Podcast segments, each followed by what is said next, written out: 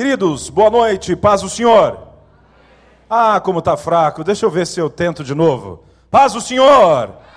Aleluia, que bênção é poder estar servindo o Senhor junto com os irmãos. Temos todos os motivos para agradecer, não é mesmo? Para louvar, porque apesar das nossas lutas, das nossas dificuldades, o Senhor sempre dá um jeito de nos livrar, não é mesmo? Graças a Deus por isso. Vamos abrir a Bíblia. Se coloque de pé e abra sua Bíblia em Gênesis capítulo 3. Está bem fácil de achar o texto. É um texto muito conhecido.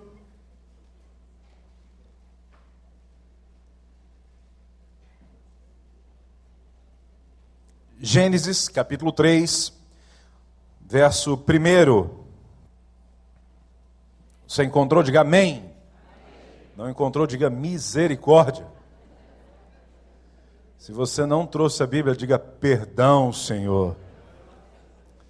Não seja encontrado despreparado, irmão. Se você está conectado agora no Facebook, desconecte e conecte no Godesbook, por favor. Ora, a serpente era o mais astuto de todos os animais selvagens que o Senhor Deus tinha feito. E ela perguntou à mulher: Foi isto mesmo que Deus disse? Não comam de nenhum fruto das árvores do jardim. Respondeu a mulher à serpente: Podemos comer do, do fruto das árvores do jardim, mas Deus disse: Não comam do fruto da árvore que está no meio do jardim, nem toquem nele, do contrário, vocês morrerão. Disse a serpente e a mulher: Certamente não morrerão. Deus sabe que no dia em que dele comerem, seus olhos se abrirão e vocês serão como Deus, conhecedores do bem e do mal.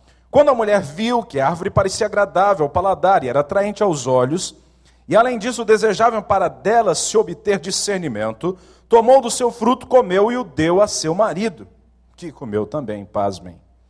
Os olhos dos dois se abriram e perceberam que estavam nus. Então juntaram folhas de figueira para cobrir-se. Ouvindo o homem e sua mulher os passos do Senhor Deus, que andava pelo jardim, quando soprava a brisa do dia, esconderam-se da presença do Senhor Deus entre as árvores do jardim. Mas o Senhor Deus chamou o homem, perguntando: Onde está você? Até aqui a leitura da palavra, que o Senhor nos abençoe. Pode sentar, querido.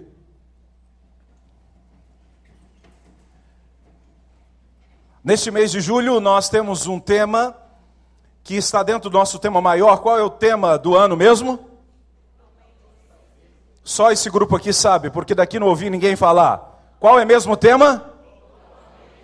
Então eu vou contar até três para ver se a gente consegue fazer em harmonia isso. Um, dois, três. Muito bem, totalmente discípulos. Estamos permitindo que Deus trabalhe a nossa vida e nos faça ser discípulo na sua plenitude, segundo a sua palavra. E o mês de julho traz uma nova faceta desse discípulo, que é o discípulo e seu caráter. E há muito do que falar sobre caráter, não é mesmo? Porque sobre caráter nós temos que falar coisas do nosso dia a dia todo o tempo. Eu não quero defender aqui a semântica da palavra, nem o significado etimológico dela, mas eu quero dizer para você que caráter pode se definir de uma maneira bem simples. E, aliás, onde melhor se mostra o caráter de alguém é quando ele tem ações que ninguém está vendo. Lá é o melhor momento de saber qual é o caráter de uma pessoa. Lá no esconderijo, onde ninguém está vendo. Porque, volta e meia, por causa das pessoas, a gente se força a fazer ou ser algumas coisas que nós, no profundo do ser, de fato não somos. Às vezes nós vestimos máscaras do tudo bem, para que as pessoas não questionem o porquê as coisas não andam bem na nossa vida. Muitas vezes nós respondemos com grande facilidade que tudo vai bem, pelo simples fato de não precisar ser importunado e dizer a qualquer pessoa o que está acontecendo lá dentro do nosso coração. Mas o fato é que quando você está na sua casa, no seu tempo secreto, no seu tempo sozinho, lá certamente aparecerão facetas do seu caráter. E uma pessoa ao longo de sua vida, por mais que ela tente esconder, seja o bom caráter ou o mau caráter, ele irá aparecer. Em algum momento na sua vida vai desembocar uma situação que vai demonstrar quem de fato eu e você somos. Nossa vida, ela está exposta e nós estamos sujeitos a uma série de coisas todos os dias. Basta você se expor um pouquinho ao trânsito do Rio de Janeiro atualmente, que você já coloca o seu caráter em prova. Fui a um bairro perto aqui, chamado Oswaldo Cruz, dá 20 e poucos quilômetros. E foram três horas no trânsito. Estava tudo parado, não é? E é impressionante que quando está tudo parado, todo mundo parece que tem vontade de passar na frente. E é impressionante como as faixas se multiplicam, não é? E tem duas faixas, mas tem cinco carros em todos os lugares, por cima da calçada, entrando por, pela canaleta do BRT, é uma coisa impressionante, não é? E é nesses momentos que nós somos desafiados por tantas coisas. É tão bonito ver o que está acontecendo no nosso país, esse desafio das manifestações, de tudo que está acontecendo. Não é claro que tudo sem vandalismo nós estamos apoiando, no entanto, no entanto, mudanças que perduram não começam na multidão, começam em casa, começam aqui. Nós queremos tantas vezes que a corrupção acabe, que a mentira acabe, que a desonestidade acabe. Mas começa lá em casa, quando eu digo para o meu filho ou para minha filha dizer que eu não estou, quando eu não quero falar com aquela pessoa no telefone.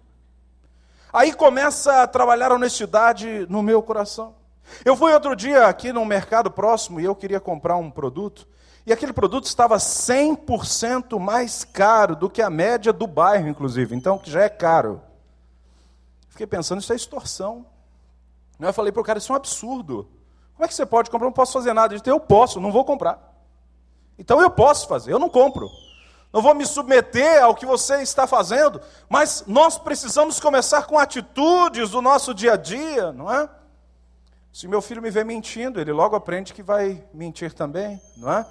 Se meu filho me ver atravessando pelo semáforo vermelho, ele vai aprender que isso não é importante ser observado. Se ele me ver falando mais forte ou rude com a minha esposa, ele vai aprender que pode fazer com a irmã ou com a esposa dele mais na frente. Então, os detalhes da nossa vida são muito importantes quando nós queremos mudanças que de fato perdurem, não é? Então é louvável tudo o que está acontecendo, mas devemos lembrar que a mudança significativa, que vai durar para sempre, começa aqui, dentro do meu coração e da minha mente. Começa aí, dentro do seu coração da sua mente, lá na sua casa. Quando você tem coragem de ser aquilo que Deus quer que você seja, independente de quem está olhando. Aquele que vai ser fiel, puro, santo, ou buscando a santidade, quando ninguém está vendo, quando ninguém está olhando, quando ninguém pode te condenar, mas numa certeza imensa, num temor extraordinário de que o meu Senhor, ah, Ele quer a minha vida pura, e é por isso que eu vou mantê-la pura. Certo dia chega meu filho e interessante que tem cada música feia. Hoje eu tive numa loja e todas as músicas que estavam cantando a música ou falava de sexo ou falava de namorar pelado, ou falava coisas que se uma criança ouvir vai me gerar uma baita de uma complicação. E meu filho outro dia chega em casa e diz: Pai, por que nós não podemos cantar essa música? A música era horrível. Não só na sua melodia, mas na sua letra pornográfica. Horrível. Falei, filho, nós podemos fazer isso. Quem disse que nós não podemos? Claro que nós podemos. A pergunta não é se nós podemos ou não. A pergunta é por que nós não fazemos. Então, por que, filho, nós não fazemos?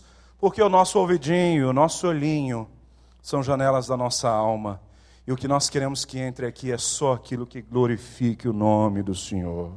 Então é por isso que nós não fazemos algumas coisas. Podemos? Claro que podemos. Todas as coisas nós podemos. Tudo me é lícito, disse o apóstolo, mas nem tudo me convém. Porque eu tomei uma decisão de que o meu caráter, a minha vida, ela seria transformada segundo o caráter e a vida de alguém. Nós temos um modelo, nós temos um padrão. Eu não sei, irmãos, quando eu olho para o texto, não tenho clareza de como é que Adão e Eva viam, visualizavam Deus naqueles dias. Mas o texto que nós demos diz que eles ouvem passos, não é? Então não sei se de forma corpórea Deus havia se manifestado para eles, mas pelos diálogos que nós vemos que aconteceram, parece que Deus havia se revelado de uma maneira muito próxima. Mas em alguns momentos Deus não está com eles, a exemplo do momento do pecado, por exemplo, que Eva está sozinha, talvez desbravando descobertas novas para ela. Depois ela chama o seu marido e eles dois cometem o pecado que Deus havia dito para não fazer. Mas o fato é que eles tinham oportunidades de fazer coisas quando aparentemente Deus não estava perto. Quantas vezes eu e você, aliás, parece que no nosso tempo ainda é mais difícil, não é? Porque nós cremos em algo que nós não vemos. A fé é a certeza das coisas que se esperam, mas não se veem. Nós não estamos vendo, nós não temos um ponto de contato e apertamos isso aqui é Deus. Não temos isso. A fé é uma coisa invisível, nós a temos simplesmente assim. Alguém quer explicar a fé para uma criança e usou o exemplo de uma laranja. Você quer saber se essa laranja de fato é doce ou é amarga, você terá que experimentá-la. A fé não dá muito para se definir, não é? Nós a temos. E para nós é muito mais fácil pecar contra esse Deus que nós não estamos vendo. Imagine, se pecamos com quem nós já vemos, quanto mais aquele a quem nós não vemos. Mas o fato de que não vemos Deus, e você sabe disso, não significa que ele não nos vê. Aliás, ele tudo vê.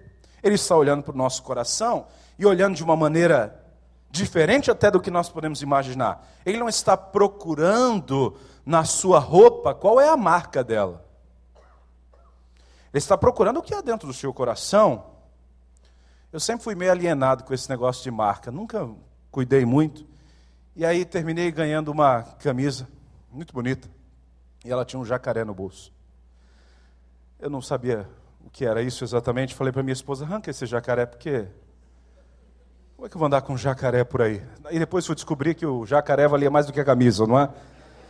E no final dos contos fiquei sem a camisa, porque ao tentar arrancar o jacaré criou-se um buraco na, na roupa, porque ele era meio que bordado. Mas Deus não está procurando o jacaré na sua roupa hoje, não é?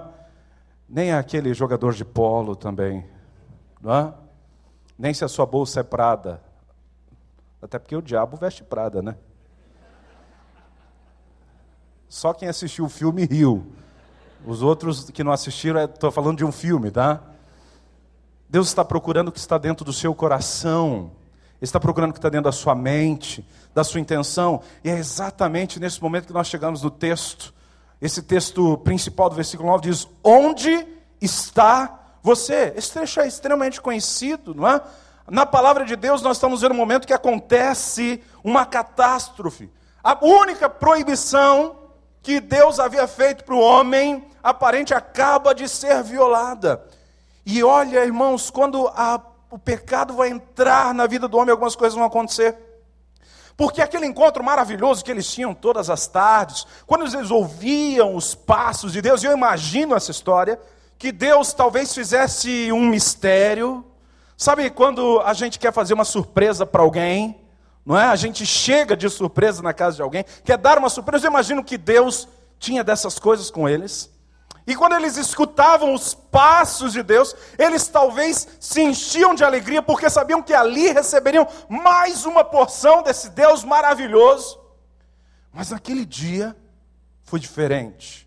O pecado deu lugar a alguns outros sentimentos que eles não conheciam até então, que tinham a ver com medo, com angústia, com a tristeza e com a vontade de enfiar-se num buraco e nunca mais sair. Eles se escondem. Eles não estão chegando perto de Deus. Mas a pergunta diz: onde está você? Irmão, pensa comigo. Será que Deus não sabia onde é que eles estavam? Crianças são assim. Crianças fecham os olhos e acham que elas estão invisíveis. Já viu isso acontecer? Não é? Elas se escondem debaixo dos, dos cobertores da cama do pai e gritam: Pai, você sabe onde é que eu estou? E a gente finge que não sabe. Não é? Para poder dar alegria, fazer festa. Não é? Quantas vezes Isaac, para nos dar susto, se escondia no cantinho. Não sei com quem eles aprendem a dar susto. E se escondia-se no cantinho de olho fechado, como se ninguém o fosse ver. E lá estávamos nós tentando facilitar aquela brincadeira. Mas pensem comigo, nós estamos falando de um Deus onisciente. Será que ele de fato estava querendo saber onde é que eles estavam? Será que a sua visão não alcançava, como num raio-x, todo aquele perímetro e sabia de fato qual era o arbusto que eles se escondiam? Certamente que sim, irmão. Obviamente sim, claro que sim. Eles sabiam onde ele estava, mas então por que será que Deus pergunta? É porque Deus não estava falando de coisas físicas. Deus estava querendo falar a eles qual era o estágio espiritual que aquele erro havia, haviam levado eles. Adão e Eva haviam caído por causa do pecado. E Deus queria lhes mostrar isso e desejava que eles se arrependessem.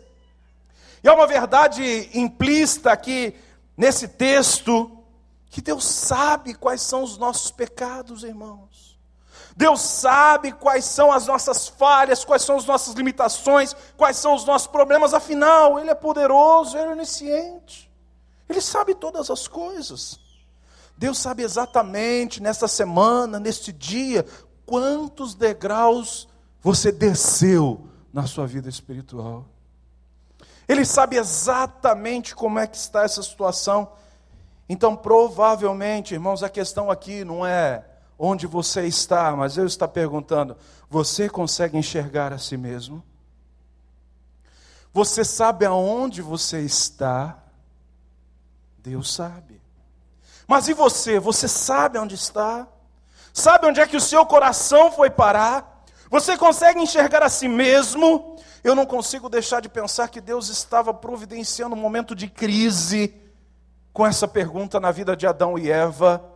Nós não sabemos tudo aquilo que eles haviam conversado e o tempo que eles conversaram, mas sabemos que Deus conversou e provavelmente ensinou muitas coisas para eles. Mas naquele momento ele está gerando uma crise sobre a vida deles, para que eles pudessem talvez refletir de onde eles saíram e onde eles foram parar. O pecado tem essa característica, ele tira você de um lugar bom, maravilhoso, espetacular, tremendo para levar você para um lugar distante da vontade de Deus. E eu volto a repetir daqui a pouco sobre isso aqui. Apesar que às vezes nós tememos mesmo é que as pessoas descubram aquilo que está errado em nós, não é?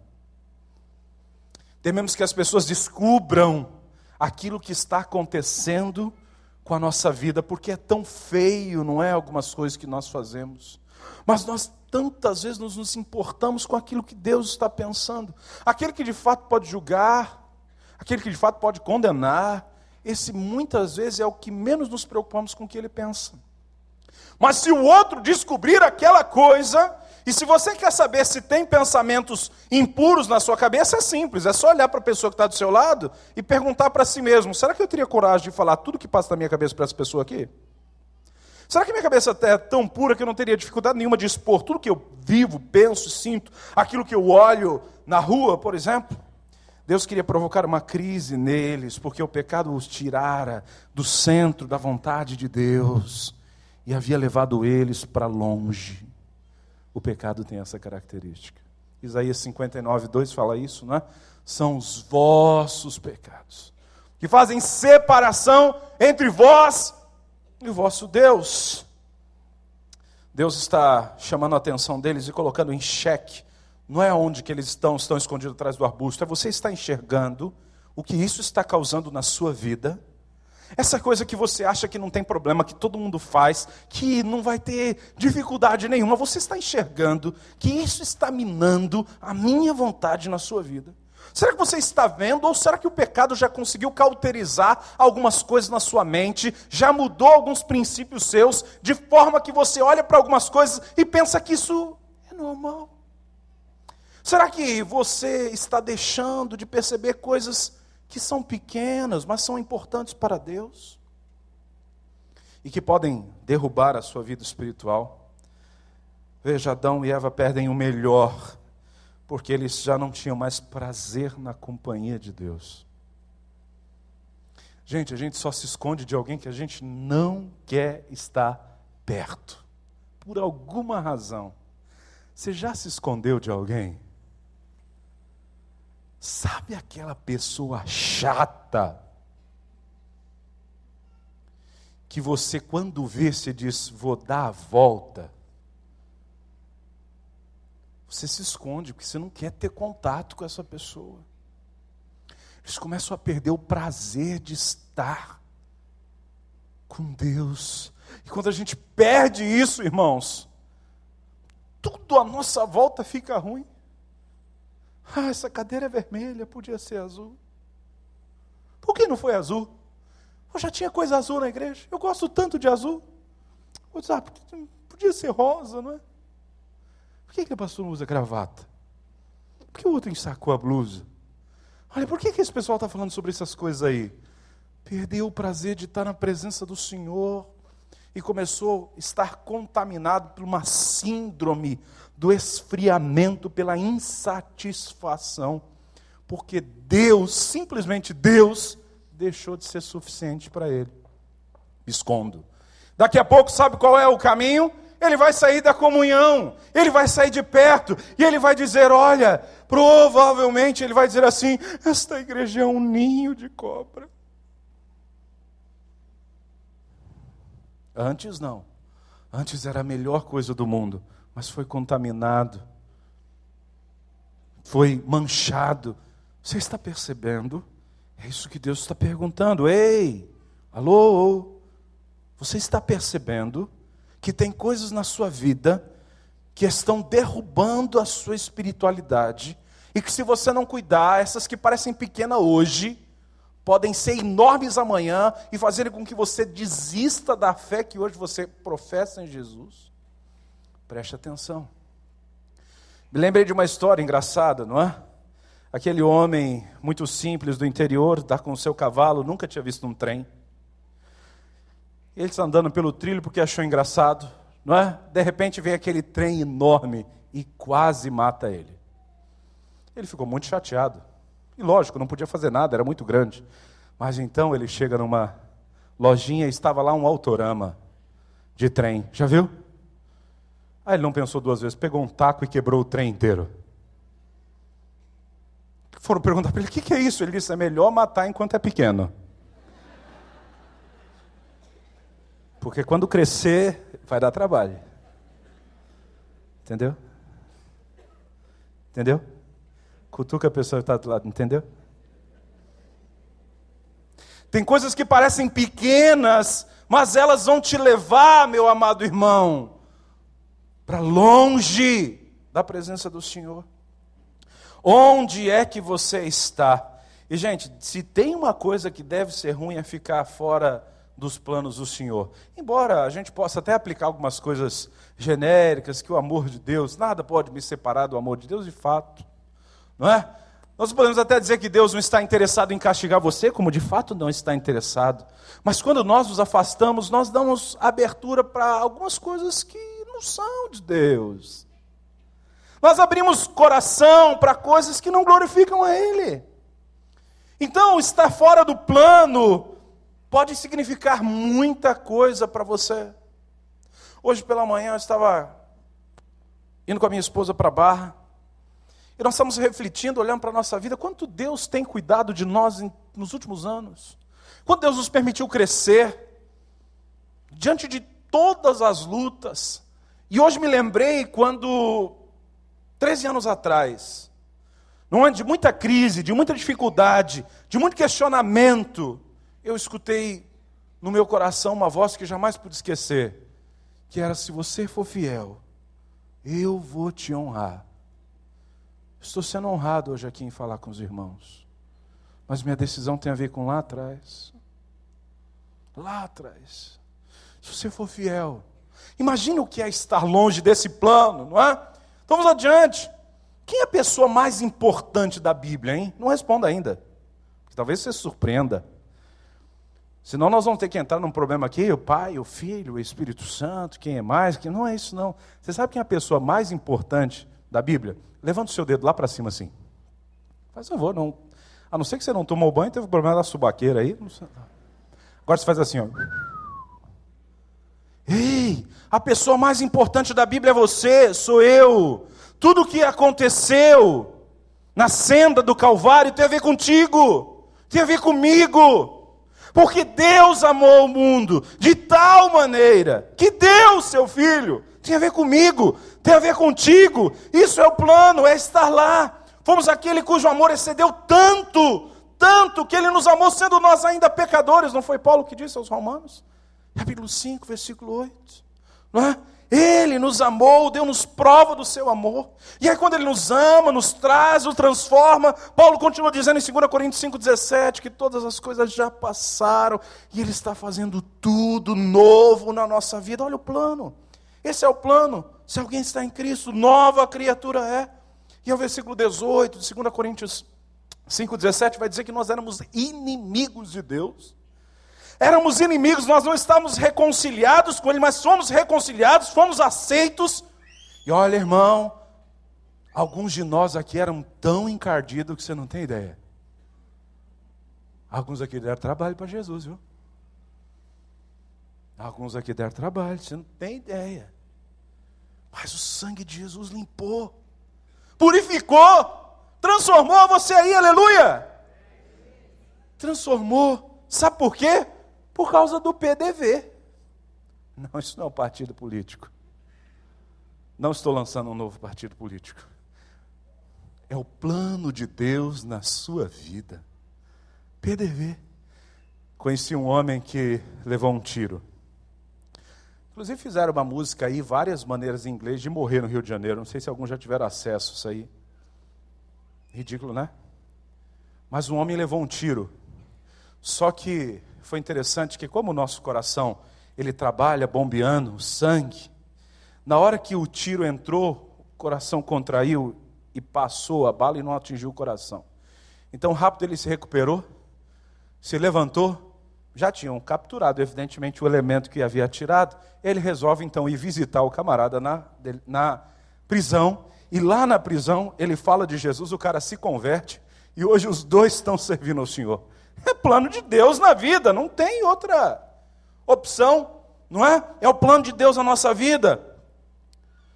Momento em que eu permito que o pecado entre na minha vida, eu começo a paralisar algumas coisas de Deus.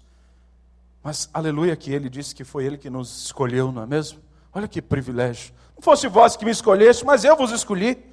Depois em Efésios 2,19, agora fazemos parte da família de Deus. Depois em Jeremias 29, 11 diz: Olha, eu é que sei, hein? Que pensamentos tenho a respeito de você. Ei, você consegue pensar o melhor para você e para sua família? Olha Deus dizendo para você: Ei, isso é fichinha, porque eu é que sei. Coisas grandes que eu tenho para a sua vida, esse é o plano. O plano de Deus para a sua vida é esse, é grande, é maravilhoso, é extraordinário. Mas, irmãos, o pecado, e o pecado, irmãos. Pecado entra na nossa vida e nos faz se esconder de Deus. Quantos, quantos pararam por causa do pecado? Porque não perceberam que algumas coisas estavam crescendo na sua vida, aquela raizinha de amargura que você decidiu nem tratar, achou que o tempo ia passar, mas de repente as coisas começaram a piorar. Deus está fazendo uma pergunta para você, querido. Ei, onde é que você está, hein? Onde? Em que estágio espiritual você está? Deus perguntava para Adão e para Eva: vocês têm consciência do que o pecado está fazendo com vocês? Você tem consciência de quanto é ruim o caminho que você está tomando? Você tem consciência do quanto é ruim ficar distante de mim? O Senhor está perguntando para você hoje: será que você tem consciência disso? Do quanto é ruim pecar? É bom no primeiro momento, mas às vezes são segundos de prazer para uma vida de inferno. Será que você sabe o quanto é ruim? Você sabe aonde vai te levar? Irmão, quero dizer para você, mesmo que o pecado tenha te laçado e você tenha caído no ardil, laço de Satanás, você não precisa ficar parado. O diabo vai continuar dizendo que você não é digno, que você não pode fazer nada, que você é isso, que você é aquilo outro. Mas você não precisa ficar parado, sabe por quê? Basta você responder hoje onde você está, onde você parou, se arrepender E Deus vai lhe dar a mão para você seguir adiante, aleluia.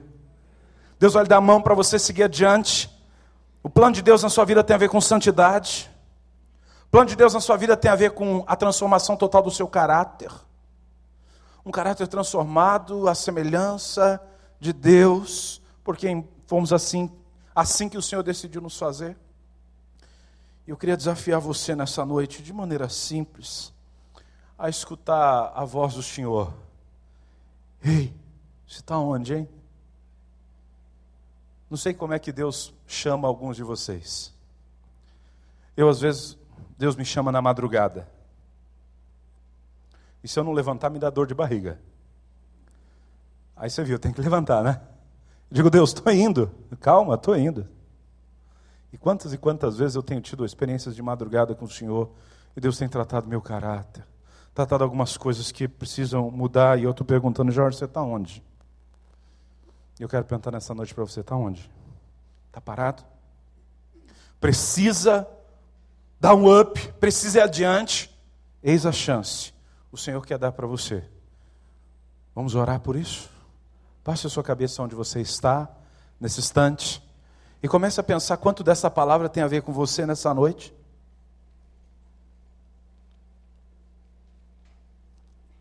Onde você está, irmão?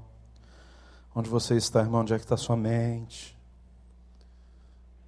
Onde é que você está preso?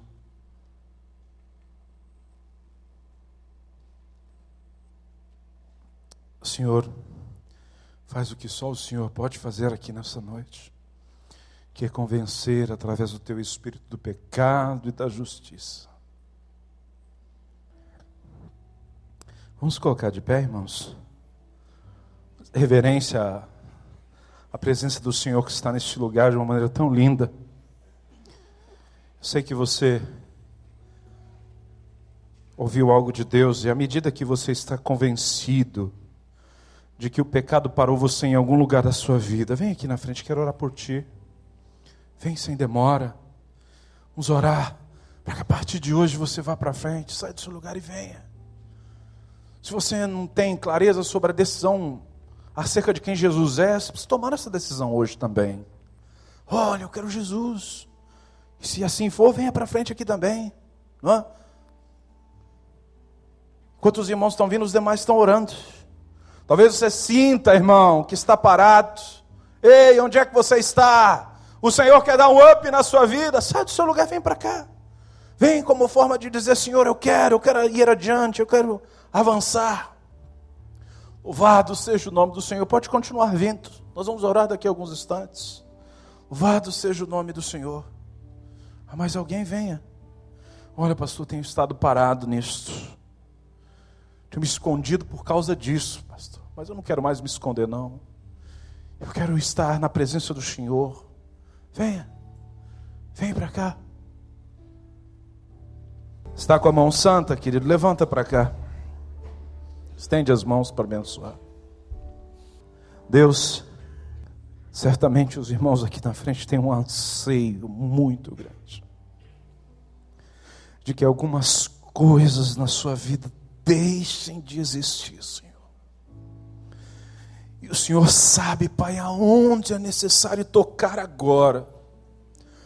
Porque teu Espírito tem uma liberdade extraordinária aqui em nosso meio. Então, Pai, em nome de Jesus, toca a área, Deus, que precisa ser tocada agora.